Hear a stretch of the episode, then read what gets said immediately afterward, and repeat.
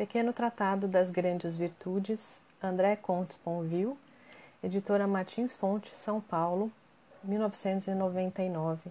Tradução de Eduardo Brandão. Capítulo 11 A humildade. A humildade é uma virtude humilde. Ela até duvida que seja uma virtude. Quem se gabasse da sua mostraria simplesmente que ela lhe falta. Isso, todavia, não prova nada. Não nos devemos gabar, nem nos orgulhar de nenhuma virtude. E é isso que a humildade ensina. Ela torna as virtudes discretas, como que despercebidas de si mesmas, quase negadas. Inconsciência é antes uma consciência extrema dos limites de qualquer virtude e de si. Essa descrição é o sinal ele mesmo discreto, de uma lucidez sem falha e de uma exigência sem fraquezas. A humildade não é a depreciação de si, ou é uma depreciação sem falsa apreciação. Não é ignorância do que somos, mas ao contrário, conhecimento, ou reconhecimento de tudo que não somos. É seu limite, pois refere-se a um nada, mas é isso também que ela é humana tão sábio quanto quiser, mas enfim, é um homem, o que é mais caduco, mais miserável e mais nada. Sabedoria de Montaigne, sabedoria da humildade. É absurdo querer superar o homem, o que não podemos, o que não devemos fazer. A humildade é virtude lúcida, sempre insatisfeita consigo mesma, mas que eu seria ainda mais se não o fosse. É a virtude do homem que sabe não ser Deus.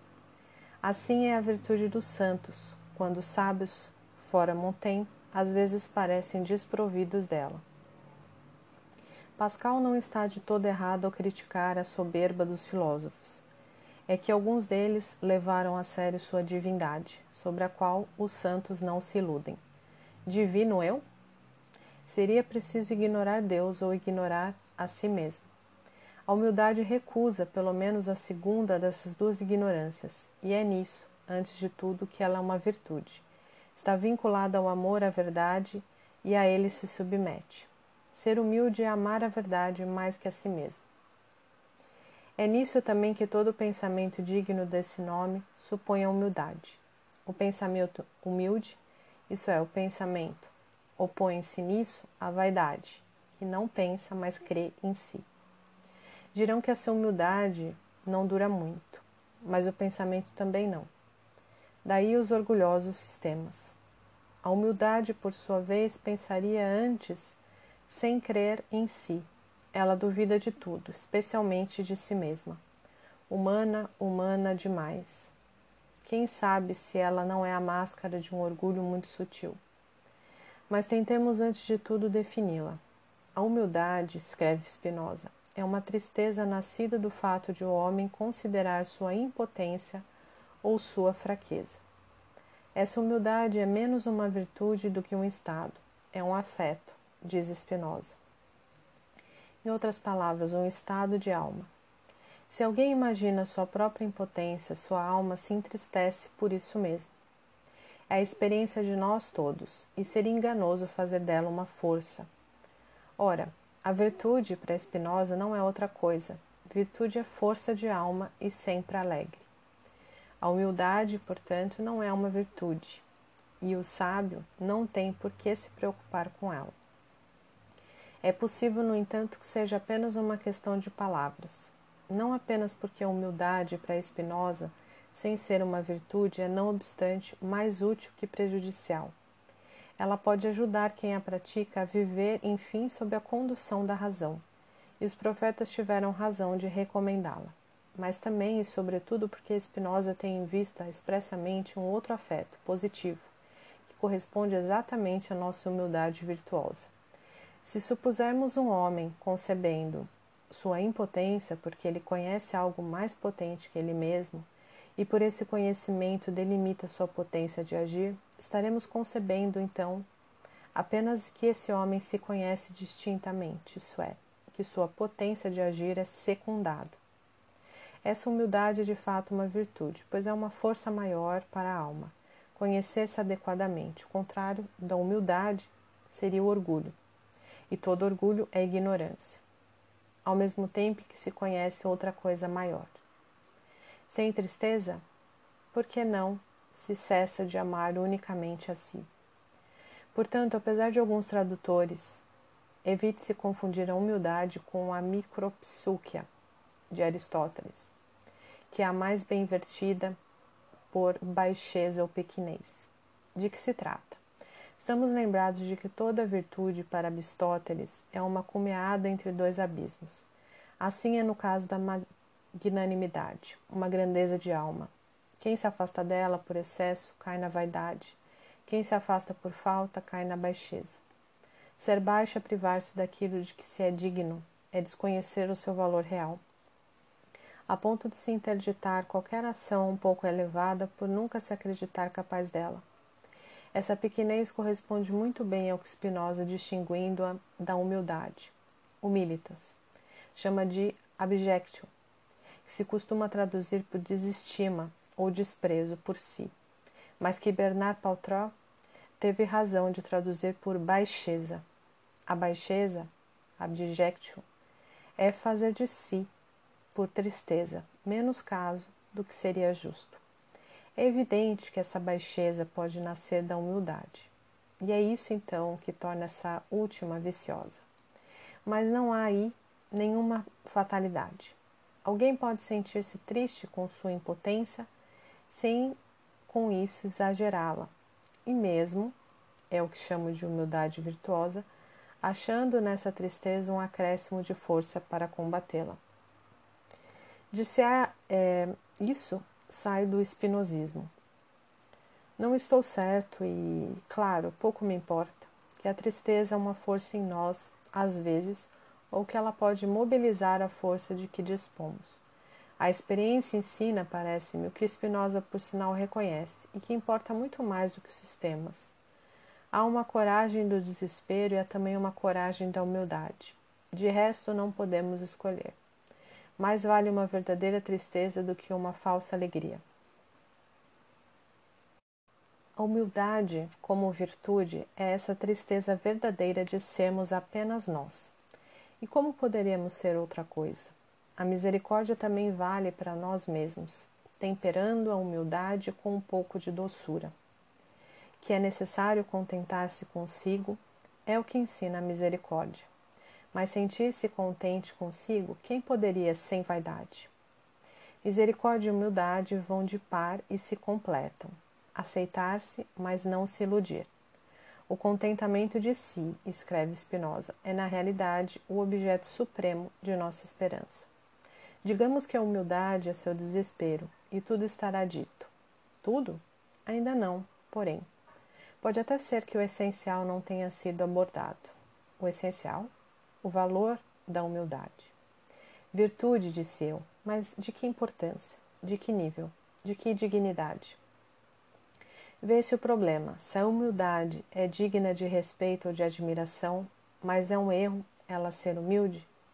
E se ela tiver razão de o ser, como se teria razão de admirá-la? Parece que a humildade é uma virtude contraditória, que só poderia justificar-se por sua própria ausência ou só valer a sua custa. Sou muito humilde, autocontradição performática. Falta-me humildade, é um primeiro passo em sua direção. Mas como um sujeito pode valer desvalorizando-se? Alcançamos aqui no fundo a dupla crítica kantiana e nietzschiana da humildade. Vejamos um pouco os textos. Na doutrina da virtude, Kant opõe legitimamente o que chama de falsa humildade ou baixeza ao dever de respeitar em si a dignidade do homem como um sujeito moral. A baixeza é o contrário da honra, explica ele, e aquela é tão certamente um vício quanto esta uma virtude.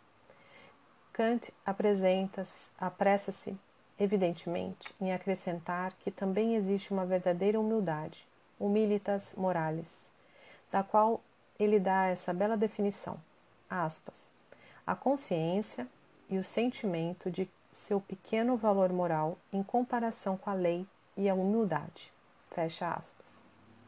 Longe de atentar à dignidade do sujeito, essa última humildade a supõe. Não haveria razão alguma para submeter à lei um indivíduo que não fosse capaz de tal legislação interior. A humildade implica elevação e a confirma. Submeter-se à lei é uma exigência da própria lei. A humildade é um dever. O fato é que Kant a mantém dentro de limites rigorosíssimos, bem a quem, diga-se de passagem, dos hábitos cristãos ou apenas católicos, e mesmo parece-me de certa disposição espiritual de que os místicos, e não só no Ocidente, atestam a generalidade, em todo caso, para quem leva a sério que eles têm a nos dizer o valor. Ajoelhar-se ou prosternar-se até o chão mesmo para tornar sensível a si a adoração das coisas celestes, é contrário à dignidade humana. Escreve Kant. E isso é bonito. Mas é verdade? É evidente que ninguém deve ser servil nem bajulador. Mas será necessário, para tanto, e contra as tradições espirituais mais elevadas e mais comprovadas, condenar também, por exemplo, a mendicidade? São Francisco de Assis ou Buda pecaram contra a humanidade? A rigor, podemos admitir que é, em todos os casos, indigno de um homem humilhar-se e curvar-se diante de outro. Mas, além de que humildade não é humilhação e nada tem a ver com ela, a humilhação só serve para os orgulhosos ou para os perversos. Acaso devemos, por isso, levar totalmente a sério, tratando-se de nós, essa sublimidade, como diz Kant, de nossa constituição moral?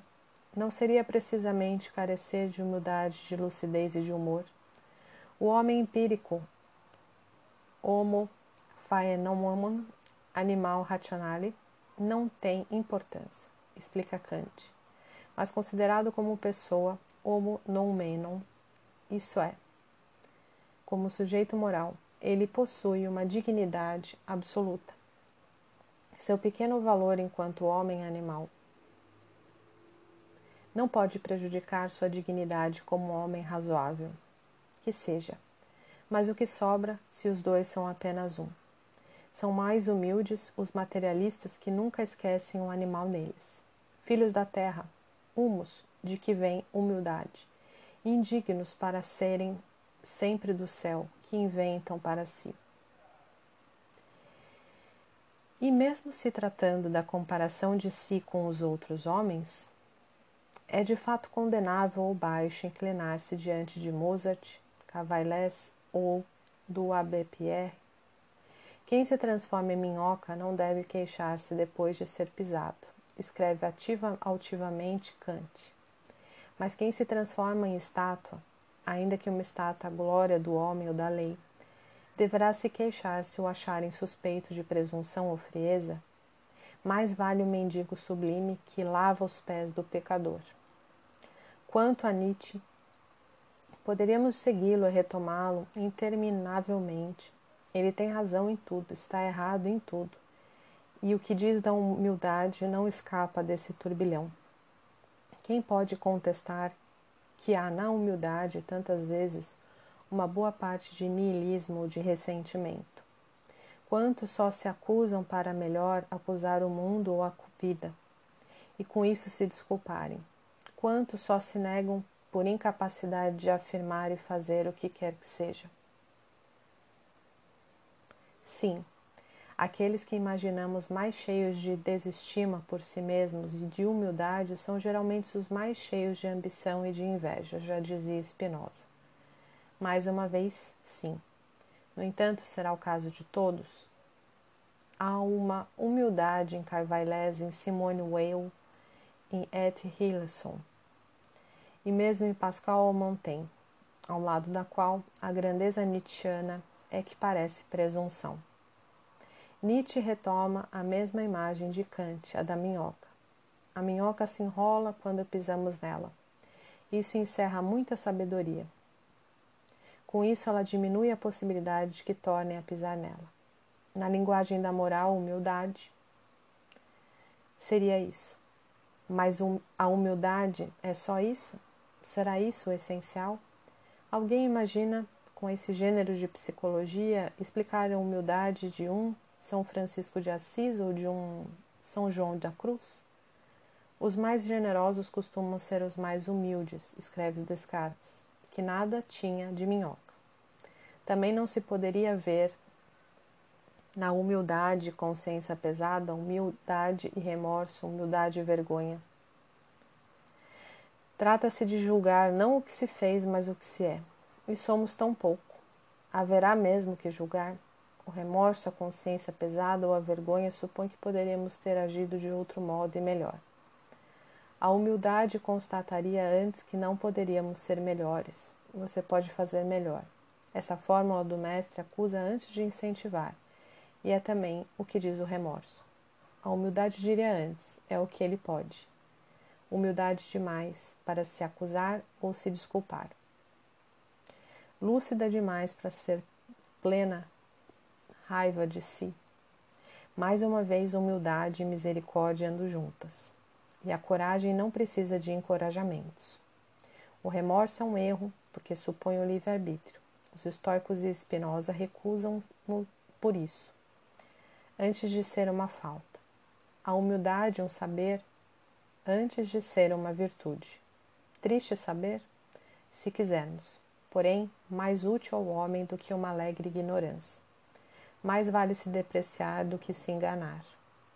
Sem confundir uma com a outra, poderemos aplicar a humildade a fortiori, pois ela não supõe a ilusão do livre-arbítrio, nem mesmo aumento de sofrimento. O que Spinoza diz da vergonha. Embora seja triste, na realidade, o homem que tem vergonha do que fez é, no entanto, mais perfeito do que o imprudente que não tem nenhum desejo de viver honestamente. Mesmo triste, o homem humilde é, entretanto, mais perfeito do que o imprudente pretensioso. É o que todos sabem, mais vale a humildade do homem de bem do que a arrogância satisfeita do canalha. E que faz Nietzsche estar errado. A humildade é virtude de escravo, diz ele usamos altaneiros e orgulhosos, nada tem a ver com ela. Toda humildade lhe é desprezível. Admitamos, mas o desprezo não é mais desprezível do que a humildade e a glorificação de si mesmo. Graças à qual o aristocrata se reconhece, é compatível com essa lucidez, da qual, aliás, Nietzsche, e com razão, faz a virtude filosófica por excelência? Conheço-me demais para me glorificar do que quer que seja, objetaria o, o homem humilde. Preciso, antes de toda a misericórdia de que sou capaz, apenas para poder me suportar. O que é mais ridículo do que bancar o super-homem? Para que deixar de crer em Deus se é para se enganar a esse ponto sobre si mesmo? A humildade é o ateísmo na primeira pessoa. O homem humilde é ateu de si, como não crente o é de Deus. Por que pretender quebrar todos os ídolos se é para glorificar o último, o eu? Se é para celebrar seu próprio culto? Humildade igual à verdade, dirá Jankelevich. Como isso é mais verdadeiro e mais humilde do que a glorificação nietzschiana. Sinceridade e humildade são irmãs. A implacável e lúcida sinceridade, a sinceridade sem ilusões é, para o sincero, uma lição contínua de modéstia e vice-versa. A modéstia favorece o exercício da autocóspia e sincera. É, esse também o espírito da psicanálise, sua majestade, o eu, como diz Freud, nela perde seu trono, pelo qual, sobretudo, ela é estimável. Deve-se amar a verdade ou amar a si. Todo conhecimento é uma ferida narcísica. Devemos então nos odiar como queria Pascal? Claro que não, seria faltar com a caridade, a qual todos têm direito, inclusive nós mesmos, ou antes que dá a cada um, para além de todo direito, o amor que cada um não merece, mas que o ilumina como uma graça injustificável e devida, gratuita e necessária. O pouco de amor verdadeiro mesmo nos dizendo respeito, mas então ele não se refere mais ao ego, ele o atravessa, de que às vezes somos capazes. Amar ao próximo como a si mesmo e a si mesmo como um próximo. Onde está a humildade? Dizia Santo Agostinho. Essa também a caridade. É que a humildade leva ao amor, como Jankelevich recordou, e todo amor verdadeiro, sem dúvida, supõe. Sem a humildade, o eu ocupa todo o espaço disponível. e só vê o outro como objeto de concupiscência e não de amor, ou como inimigo. A humildade é esse esforço pelo qual o eu tenta se libertar das ilusões que tem sobre si mesmo e porque essas ilusões o constituem pelo qual ele se dissolve. Grandeza dos humildes. Eles vão ao fundo de sua pequenez, de sua miséria, de seu nada, onde não há mais nada, onde não há mais que tudo. Ei-los sós e nus, como qualquer um, expostos sem máscara ao amor e à luz. Mas o amor sem ilusões, sem concupiscência, a caridade, será que somos capazes dele? Não cabe aqui responder a essa questão, mas ainda que não sejamos, resta a compaixão que a sua face mais humilde e sua aproximação cotidiana. Em seu capítulo sobre humildade, Jankelevich observa com razão que os gregos quase não conheceram essa virtude.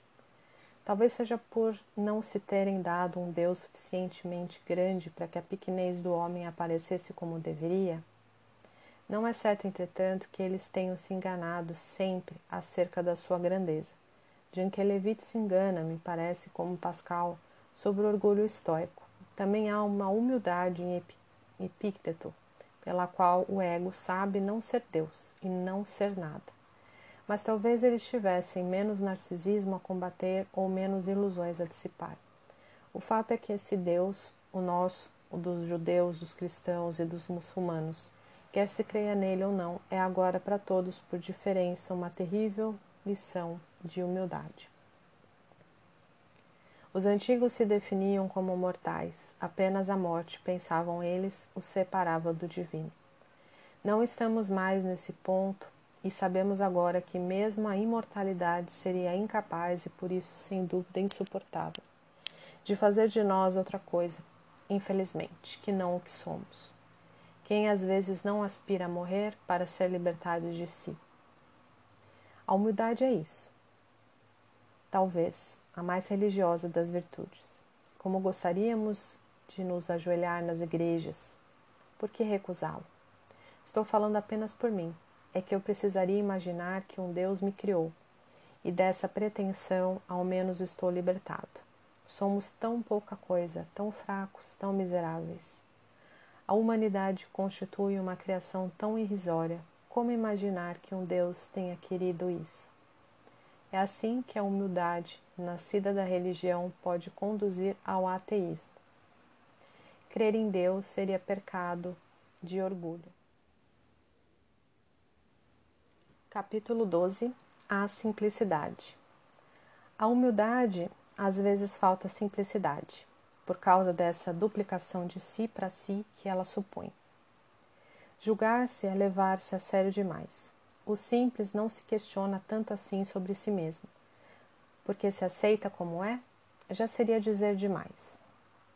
Ele não se aceita nem se recusa, não se interroga, não se contempla, não se considera não se louva nem se despreza. Ele é o que é, simplesmente sem desvio, sem afetação ou antes, pois ser lhe parece uma palavra grandiosa demais para tão pequena existência. Faz o que faz como todos nós, mas não vê nisso matéria para discursos, para comentários, nem mesmo para reflexão. Ele é como os passarinhos de nossas florestas, leve e silencioso sempre, mesmo quando canta, mesmo quando pousa, o real basta ao real e essa simplicidade é o próprio real. Assim é o simples, o indivíduo real, reduzido à sua expressão mais simples. O canto? O canto, às vezes, o silêncio, mais frequentemente, a vida sempre. O simples vive como respira, sem maiores esforços nem glória, sem maiores efeitos nem vergonha. A simplicidade não é uma virtude que se some à existência é a própria existência enquanto nada a ela se soma. Por isso é a mais leve das virtudes, a mais transparente, a mais rara. É o contrário da literatura. É a vida sem frases e sem mentiras, sem exagero, sem grandiloquência. É a vida insignificante, a verdadeira vida. A simplicidade é o contrário da duplicidade, da complexidade, da pretensão. Por isso é tão difícil. Não é sempre dupla a consciência que só é consciência de alguma coisa? Não é sempre complexo real que só é real pelo entrelaçamento em si das causas e das funções? Não é sempre pretensioso todo homem assim que se esforça para pensar que outra simplicidade além da tolice, da inconsciência, do nada? O homem simples pode não se fazer essas indagações, o que não as anula, nem nos basta para resolvê-las. Simplicidade não é simploriedade. Mas essas questões tampouco poderiam anular a simplicidade de tudo, nem a virtude ligada a ela. Inteligência não é congestionamento, complicação, snobismo. Que o real é complexo, não há dúvida e de uma complexidade infinita, por certo. Poderá ser infindável descrever ou explicar uma árvore, uma flor, uma estrela, uma pedra. Isso não as impede de serem simplesmente o que são. Sim, muito simplesmente, muito exatamente o que são. Sem nenhuma falta, sem nenhuma duplicidade, sem nenhuma pretensão. Nem obriga ninguém a se perder nesse infinito da descrição ou do conhecimento complexidade de tudo, simplicidade de tudo. A rosa não tem porquê, floresce porque floresce, não se preocupa consigo, não deseja ser vista. O que há de mais complicado do que uma rosa para quem a quer compreender? O que há de mais simples para quem não quer nada? Complexidade do pensamento, simplicidade do olhar, tudo é mais simples do que podemos imaginar e ao mesmo tempo mais intrincado do que poderíamos conceber, dizia Goethe. Complexidade das causas, simplicidade da presença, complexidade do real, simplicidade do ser. O contrário do ser não é o nada, escreve Clemente Rosset, mas o duplo. O contrário do simples não é o complexo, mas o falso. A simplicidade no homem, a simplicidade como virtude, tampouco tem por que negar a consciência ou o pensamento. Ao contrário, ela se reconhece por essa sua capacidade de, sem anular uma e outra, ir além de ambos, libertar-se de ambos, não se queixar, não se deixar enganar por eles, nem ser sua prisioneira. Que toda consciência seja dupla, pois é consciência de um objeto, intencionalidade e da consciência que toma dele reflexividade está bem. Mas isso nada prova contra a simplicidade do real, nem da vida, nem mesmo da consciência pura, pré-reflexiva e antipredicativa, sem a qual nenhuma predição e nenhuma reflexão seriam possíveis. Simplicidade não é inconsciência, simplicidade não é tolice. O espírito simples não é um simples de espírito. A simplicidade constitui, ao contrário, o antídoto da reflexividade e da inteligência, que evita que essas se envaideçam, se percam em si e com isso percam o real, se deem demasiada importância, dissimulem, façam, enfim, obstáculo aquilo mesmo que pretendem revelar ou desvelar. A simplicidade aprende a se desprender, ou antes ela é esse desprendimento de tudo e de si mesmo. Largar de mão, como diz Bobin, acolher o que vem sem nada guardar como coisa sua. Simplicidade é nudez, despojamento, pobreza, sem outra riqueza senão tudo, sem outro tesouro senão nada. Simplicidade é liberdade, leveza, transparência. Simples como ar, livre como ar, a simplicidade é o ar do pensamento, como uma janela aberta para o grande sopro do mundo, para a infinita e silenciosa presença de tudo. Há algo mais simples que o vento? Há algo de mais aéreo que a simplicidade? Intelectualmente, talvez, não seja diferente do bom senso, que é o julgamento reto, quando não é estorvado por aquilo que sabe ou crê, mas aberto primeiro ao real. A simplicidade do real como sempre, novo em cada um de suas operações. É a razão, quando ela não se engana a seu próprio respeito. Razão lúcida, razão encarnada, razão mínima, se quisermos, mas que é a condição de todas. Entre duas demonstrações, entre duas hipóteses, entre duas teorias, os cientistas costumam privilegiar a mais simples, é apostar na simplicidade do real, mais do que na força de nosso espírito.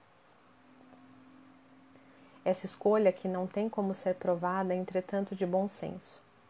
Aconteceu-me muitas vezes lamentar que os filósofos, sobretudo os filósofos contemporâneos, façam ordinariamente a escolha inversa, preferindo o mais complicado, o mais obscuro, o mais contorto. Isso os protege contra qualquer refutação e torna suas teorias tão inverossímeis quanto enfadonhas. Complicação não do real, mas do pensamento. Má complicação. Mais vale uma verdade simples e ingênua, como dizia Montaigne, de certo proporcional à complexidade do real, quando necessário, mas sem lhe acrescentar os enredamentos de nosso espírito, nem confundi-la com essas. A inteligência é a arte de reduzir o mais complexo o mais simples, não o inverso. Inteligência de Epicuro, inteligência de Montaigne, inteligência de Descartes, inteligência hoje de nossos cientistas. A coisa mais simples do que E igual a mc ao quadrado? Simplicidade do real, mesmo que mais complexo, clareza do pensamento, mesmo que difícil. Aristófanes, o gramático, não sabia que ao reaver em Epicuro a simplicidade de suas palavras e a fineza de sua arte oratória, que era apenas a clareza de linguagem, escreve Montaigne. Por que complicar quando se pode simplificar demorar quando se pode abreviar, obscurecer quando se pode esclarecer. E que vale um pensamento que não pode. Prestamos a nossos sofistas uma obscuridade afetada. Não acredito nisso. É profundidade que eles afetam a obscuridade é necessária a ela. Uma água pouco profunda só pode iludir se for turva. Seus argumentos seriam mais convincentes se fossem mais claros. Mas se fossem convincentes, precisariam ser obscuros? Isso não data de hoje. A escolástica é eterna, ou antes cada época tem a sua. Toda geração tem seus sofistas, seus intrujões, seus preciosos ridículos, seus pretensiosos. Descartes contra os de seu tempo soube dizer o essencial que também vale contra os do nosso. Sua maneira de filosofar é muito cômoda para aqueles que só têm espíritos muito medíocres pois a obscuridade das distinções e dos princípios de que se servem permite-lhes que falem de todas as coisas tão ousadamente, como se delas soubessem e que sustentem tudo o que dizem contra os mais sutis e mais hábeis, sem que se tenha meios de convencê-los. A obscuridade protege, a complexidade protege.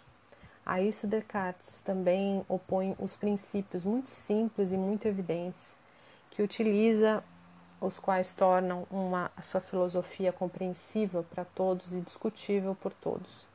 Não pensamos para nos proteger.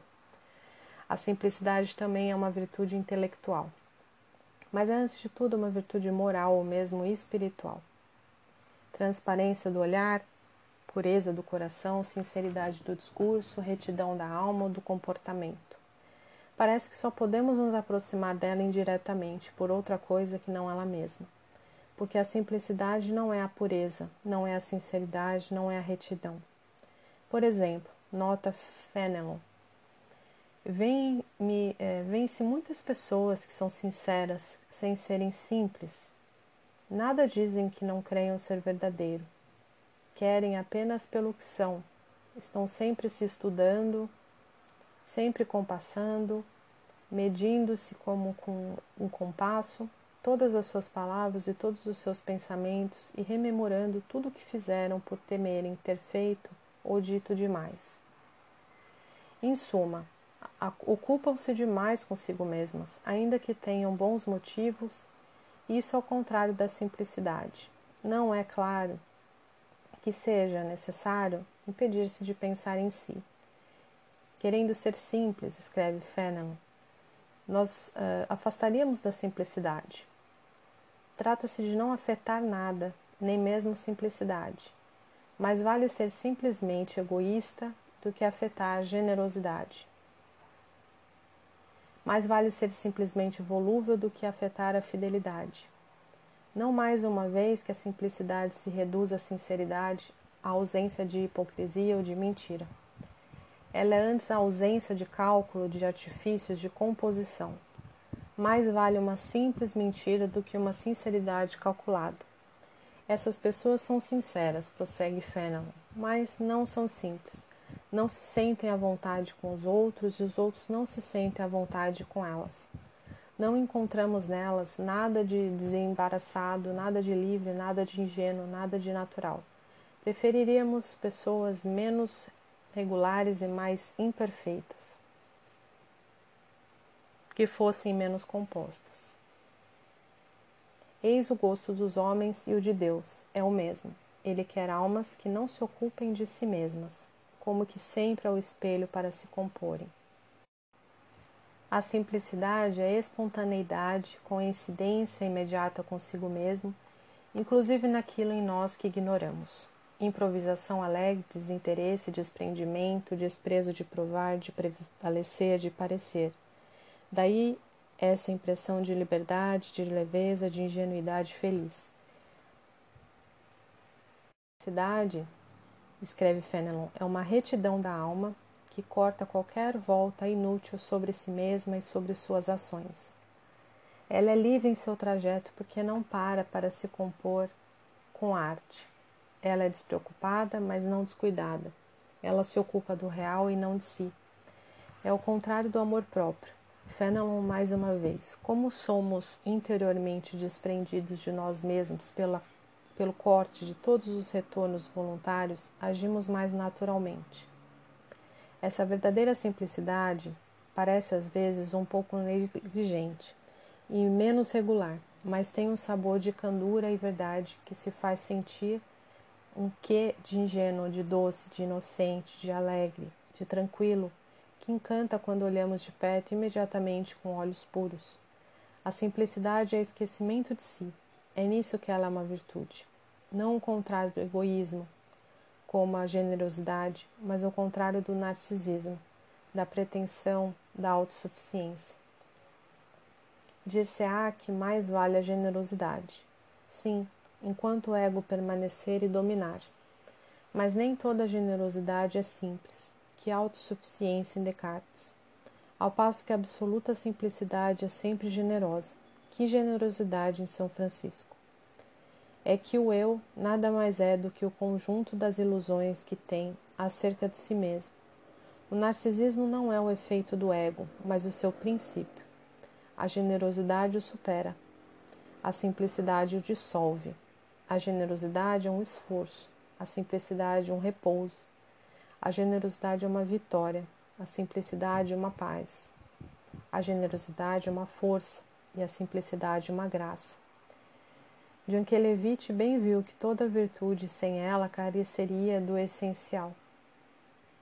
Que valeria uma gratidão afetada, uma humildade pernóstica, uma coragem que só serviria para exibição? Não seria nem generosidade, nem humildade, nem coragem. Modéstia sem simplicidade é falsa modéstia. Sinceridade sem simplicidade é exibicionismo ou cálculo. A simplicidade é a verdade das virtudes. Cada virtude só ela mesma se livre da preocupação de parecer e mesmo da preocupação de ser. Sim, livre de si. Se, pois, for sem rebuscamento, sem artifício, sem pretensão, Aquele que só é corajoso em público, generoso em público, virtuoso em público, não é verdadeiramente corajoso nem verdadeiramente generoso, nem verdadeiramente virtuoso. E aquele que só é simples em público, isso acontece, alguns tratam de você, o primeiro que aparece, mas tratam a si mesmos de Senhor diante do espelho, é simplesmente amaneirado. A simplicidade afetada, dizia La Rochefoucauld, é uma impostura delicada. Qualquer virtude sem a simplicidade é, pois, pervertida, como que esvaziada de si mesma, como que cheia de si mesma. Inversamente, uma simplicidade verdadeira, sem suprir os defeitos, torna-os mais suportáveis. Ser simplesmente egoísta, simplesmente covarde, simplesmente infiel, nunca impediu ninguém de ser sedutor ou simpático ao passo que o imbecil pretensioso, o egoísta hipócrita ou o covarde exibido são insuportáveis, assim como o bonitão vazio, que banco romântico ou alardeia suas conquistas. A simplicidade é a verdade das virtudes e a desculpa dos defeitos. É a graça dos santos e o encanto dos pecadores. Que ela não desculpa tudo, no entanto, está claro. Na verdade, é menos uma desculpa do que uma sedução. Mas quem quisesse utilizá-la como tal estaria faltando com a simplicidade. O simples é aquele que não simula, que não presta atenção, ensina sua imagem, na sua reputação, que não calcula, que não tem artimanhas nem segredos, que não tem segundas intenções, programa, projeto, virtude de infância? Não creio muito. É antes a infância como virtude, mas uma infância reencontrada, reconquistada, como que libertada de si mesma, da imitação dos adultos, da impaciência de crescer, da grande seriedade de viver, do grande segredo de ser si mesmo. A simplicidade só se aprende pouco a pouco. Vejam Clara Haskell, em Mozart ou em Schumann. Nenhuma criança nunca tocará com essa velha senhora as variações em Dó maior. Ah, vos diragem mamã, ou as cenas infantis com essa graça, essa poesia, essa leveza, essa inocência. É a infância do espírito, a que as crianças quase nunca têm acesso. O fato de a mesma palavra poder designar também uma forma de tolice ilustra bastante bem o que pensamos da inteligência e o uso que geralmente fazemos dela. Mas isso não esconderia o essencial, que é a própria simplicidade, como uma virtude e como graça. Sopra aí o Espírito dos Evangelhos. Observai as aves do céu, não semeiam, não colhem, nem recolhem em celeiros, e vosso Pai Celeste as sustenta. Considerai como crescem os lírios do campo. Eles não trabalham nem fiam.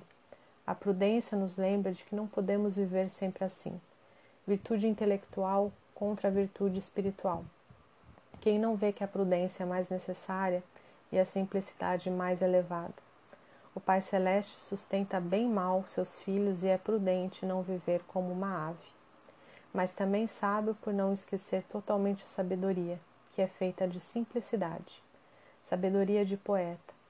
Vamos aqui e ali à procura de uma alegria por toda a parte em migalhas, e o saltitar do pardal é nossa única possibilidade de saborear Deus espalhado no chão. Tudo é simples para Deus, tudo é divino para o simples. Mesmo trabalho, mesmo esforço. Não vos inquieteis com o dia seguinte, pois o amanhã se inquietará consigo mesmo. Basta cada dia seu próprio penar. Não é proibido semear nem colher. Mas por que se preocupar com a colheita quando se semeia? Por que ter saudade da semeadura quando se colhe? A simplicidade é virtude presente, virtude atual, e é por isso que nenhuma virtude é real se não é simples. Não é proibido fazer projetos, programas, cálculos, mas a simplicidade, portanto, também é virtude. É o que lhes escapa.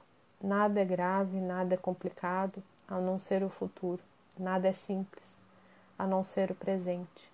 A simplicidade é esquecimento de si, de seu orgulho e de seu medo. É quietude contra inquietude, alegria contra preocupação, ligeireza contra seriedade, espontaneidade contra reflexão, amor contra amor próprio, verdade contra pretensão. O eu subsiste nela, é claro, mas como que mais leve, purificado, libertado, desligado de si, como diz Bobin, desprendido de todo o reino. Faz muito tempo até que ele renunciou a buscar sua salvação, que já não se preocupa com a sua perda. A religião é complicada demais para ele. A própria moral é complicada demais para ele. Para que essas perpétuas voltas sobre si mesmo? Nunca acabaríamos de nos avaliar, de nos julgar, de nos condenar. Nossas melhores ações são suspeitas, nossos melhores sentimentos equívocos. O simples sabe disso e nem se importa. Ele não se interessa suficientemente para se julgar. Para ele, a misericórdia faz às vezes de inocência ou a inocência talvez de misericórdia. Ele não se leva nem a sério nem a trágico. Segue o seu pequeno caminho, de coração leve, alma em paz, sem objetivo, sem nostalgia, sem impaciência. O mundo é o seu reino e lhe basta. O presente, a sua eternidade, o satisfaz. Nada tem a provar, pois não quer parecer nada. Nada tem a buscar, pois tudo está ali. a coisa mais simples que a simplicidade, a coisa mais leve, é a virtude dos sábios e a sabedoria dos santos.